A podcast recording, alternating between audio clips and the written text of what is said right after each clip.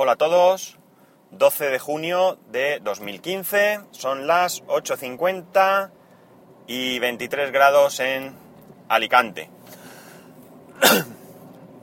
bueno, ya tengo medio preparado el iPhone 4 para poder enviar el iPhone 5 a, 5S a, a reparar. Y resulta que estaba yo confundido porque comenté que había algunas aplicaciones que no podía utilizarlas porque habían salido con iOS 8, pero mira por dónde, no sé por qué. En su momento no me salían, cuando intenté instalarlas, no me decía que no eran para esa versión y ahí que se quedaba. Porque en iOS hay una, una función, es automática, tú no tienes que hacer nada, que cuando tú tratas de instalar una aplicación, eh, pues por ejemplo, una aplicación que está hecha para iOS 8, y tu dispositivo tiene iOS 7 y la vas a la intentas instalar, pues te da error de que no se puede instalar y te pregunta si quieres instalar una versión anterior. Y entonces te instala la última versión que admite tu dispositivo. Pues bien, esto me pasaba con Overcast, con lo cual yo ya había optado por utilizar Downcast, que, que la tengo de pago, que la pagué en su momento, o bueno, la conseguí de alguna manera, no lo recuerdo. Y con One Password, que me fastidiaba un poco lo de One Password porque sí que tengo algunas, tengo ahí algunas cosas del trabajo que, bueno, pues no es que necesite todos los días, pero ya sabéis cómo funciona esto, basta que un día no lo tengas para eh, que te haga falta. Entonces ya lo tengo todo medio instalado, me falta configurar y demás. De hecho, hoy en el trabajo tengo, tengo instalación de software, un software que no es más que estar pendiente de cambiar CD, son dos CDs o dos DVDs, y tienes que ir intercambiando uno y otro según te pide. Prácticamente no hay que hacer mucho más. Luego al final sí que hay que configurar algunas cosas, pero bueno, es ya al final. Y como veis, bueno, tardas como una hora, hora y algo en instalarlo todo, con lo cual tengo ahí un tiempo muerto que estoy siempre sin hacer nada y me he traído el iPhone 4 para aprovechar y terminar de configurarlo. Y a ver si la semana que viene, porque mañana pues trabajo, pudiera llevar el iPhone 4, perdón, el iPhone 5S a Carrefour para que me lo para que lo envíen a reparar porque la verdad es que cuando te acostumbras al Touch ID pues es un coñazo que, que no lo tengas. Aunque también he de decir que también te acostumbras a no tenerlo, pero bueno, el iPhone tiene que funcionar, que para eso está en garantía. Bien, mm, ayer tuve un debate así, aunque me sentí un poco solo, eh, sobre el tema de Apple Music. Y todo viene porque saltó una noticia que decía que, que, Apple Music iba a ser de pago para Android, la aplicación, pero no para iOS. Y esto no es realmente así. ¿De acuerdo? La cosa se aclaró, pero algunos usuarios de Android, con los que me relaciono activamente, pues estaban bastante disgustados con lo siguiente. En principio, por lo que yo he leído y entendido, Apple Music va a ser de pago para todo el mundo. Y por lo que entiendo, va a estar disponible para eh, Android también. Yo entiendo, en ningún sitio he visto que ponga que lo que es la aplicación en sí vaya a ser de pago. De hecho, en, iOS, pues cuando se instale iOS seguramente ya se instalará por sí sola, es lo lógico y razonable. Y en Android, pues imagino que estará disponible en la Play Store. Y después, pues tendremos los tres meses de suscripción gratuita, de prueba o como lo queráis llamar, para después tener un pago que entiendo que será igual para todo el mundo y en las mismas condiciones. Por tanto, ¿dónde surge el, el, error? El error surge en que lo que es eh, iTunes Radio, creo que se llama, solo va a estar disponible para usuarios iOS.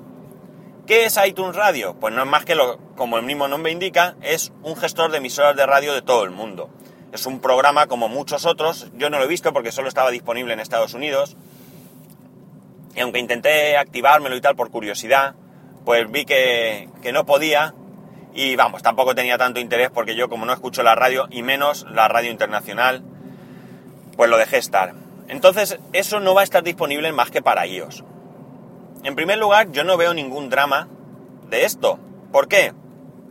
Porque programas para escuchar la radio o emisoras de radio de todo el mundo, me imagino que en Android habrá a patadas. Y segundo, comprendo eh, la actitud de Apple. Un servicio que es gratuito y que lo ofrece únicamente a la gente que se gasta el dinero en su hardware. Porque hay que recordar, una vez más, que Apple vende hardware y vende un servicio de música. ¿De acuerdo? Es principalmente lo que vende. Y por tanto se tiene que nutrir de, de esas dos cosas, principalmente del hardware, y como vendedor de hardware, pues veo bien que ofrezca algún servicio que sea exclusivo para sus, eh, sus usuarios. No puedo entender eh, que uno se mosquee eh, contra Apple, porque estoy seguro que si no lo pone, porque no lo pone, y si lo pone, porque lo pone. Y ojo, vuelvo a lo de siempre. Si Samsung lo hace, también nos quejaremos los de los usuarios de iOS. Si ahora Samsung saca un servicio y solo lo saca para los usuarios de Samsung, pues seguro que los usuarios de otros de otras marcas de Android e incluso muchos de iOS o de Apple saldremos eh, pondremos el grito en el cielo porque hacen algo en exclusiva para ellos. Pues señores, no es así. Es que tenemos que recordar lo de siempre, que son empresas que están para ganar dinero y entonces venden cosas, eh, hacen, perdón, cosas para atraer a la gente que, que, que es potencial usuaria. De hecho, si yo puedo utilizar todo, todo, todo, absolutamente todo lo que ofrece iOS, por ejemplo, lo puedo utilizar con Android, ¿Para qué me voy a gastar 700 euros en un móvil eh, eh, Apple, en un iPhone, pudiéndome comprar un Android de 200 euros que me va a dar esos servicios? ¿De acuerdo? Cada uno tiene sus servicios y cada uno trata de atraer hacia sí al mayor número de usuarios. Por tanto, para mí es comprensible. Eh, si tú quieres, si tú vendes otra cosa, por ejemplo, Microsoft que vende software, pues Office sí está para OS X. Aunque no lleve el mismo ritmo que Windows, como también es razonable, eh, digamos que cumple con las dos facetas. Por un lado, eh, trata de vender al mayor número posible de usuarios un software, Office, y por otro lado, trata de eh, que el software que está asociado a su otro software, que es su sistema operativo Windows, pues que tenga unas actualizaciones más frecuentes, unas mejoras que no tenga el otro Office y cosas así. También es razonable. Y si tú necesitas un Office como el que se, ejecuta bajo Windows, pues es evidente que no eres un potencial usuario de OS X. No hay más. Yo creo que no hay más. Con esto no pretendo defender a Apple. Ya sé que ahora va a salir el, ay, ya está ahí el fanboy, ya está ahí el fanboy. No, no. Yo hablo en general para todas las compañías. Ayer ponía un ejemplo, aunque mm, por la contestación que me dieron no es un ejemplo exactamente válido, que era Google Keep.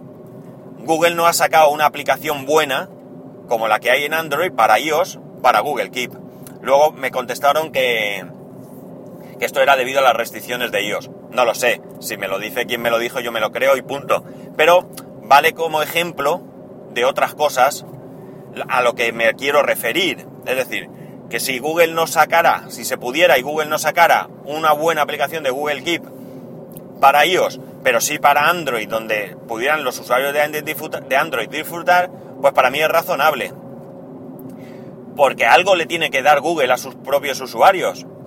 Porque volvemos a lo mismo. ¿Por qué me voy a comprar yo un Nexus de 700 euros si con un iPhone de 700 euros, pues aquí ya hablamos de otro nivel de dinero, evidentemente, puedo hacer lo mismo. Eh, ya no me diferencia nada uno de otro.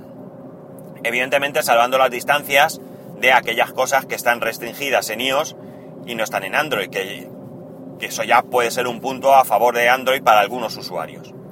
En fin, no me quiero enrollar más. Que yo creo que cada uno debemos analizar, debemos dejarnos lo primero de marquismos. Es decir, esto me recuerda cuando yo tenía, pues qué sé, yo, 14 o 15 años, que iba al colegio, y el que más molaba es el que llevaba zapatillas de marca. Los que tenían que comprarse las zapatillas en el mercadillo, porque sus padres no se podían permitir ese dineral en unas zapatillas, pues eran eh, ciudadanos de segunda. Eso en muchos casos se acababa con los uniformes. Uniforme para todo el mundo y así no existe ese, ese pique entre yo llevo un polo de tal marca y tú llevas una camiseta de publicidad, por decir algo. Pues debemos dejarnos de marquismos y debemos de utilizar aquello que nos interesa, aquello que nos pues que nos beneficia y no debe de olernos en pernas cambiar. Yo lo he dicho también aquí y lo repito. Hoy por hoy yo soy feliz, y esta es una expresión del amigo Tony Falcon, que me dice que yo soy feliz, yo soy feliz utilizando iOS y utilizando OS X. Por tanto, no me planteo cambiar.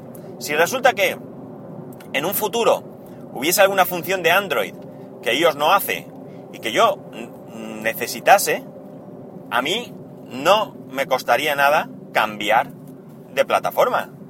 Cambiaría y punto. Es que esos 700 euros que pago son eso, un pago. Los pago yo. A mí no me regalan nada. Ah, si viene ahora aquí Apple y me dice, señor, a partir de ahora, cada vez que salga un equipo nuevo, nosotros se lo vamos a regalar. Pues es evidente que aquí tendréis al fanboy más sanguinario del podcast, de la, de la esfera podcastera. Pero, como no es así, yo invierto mi dinero donde me da la gana, con perdón, como vosotros debéis de hacerlo, y no creo que haya absolutamente nadie que tenga derecho a criticarlo. Otra crítica sí que sería el que se compra un iPhone y se queja constantemente de que no puede realizar tal cosa y que la necesita, pero que Apple es lo mejor.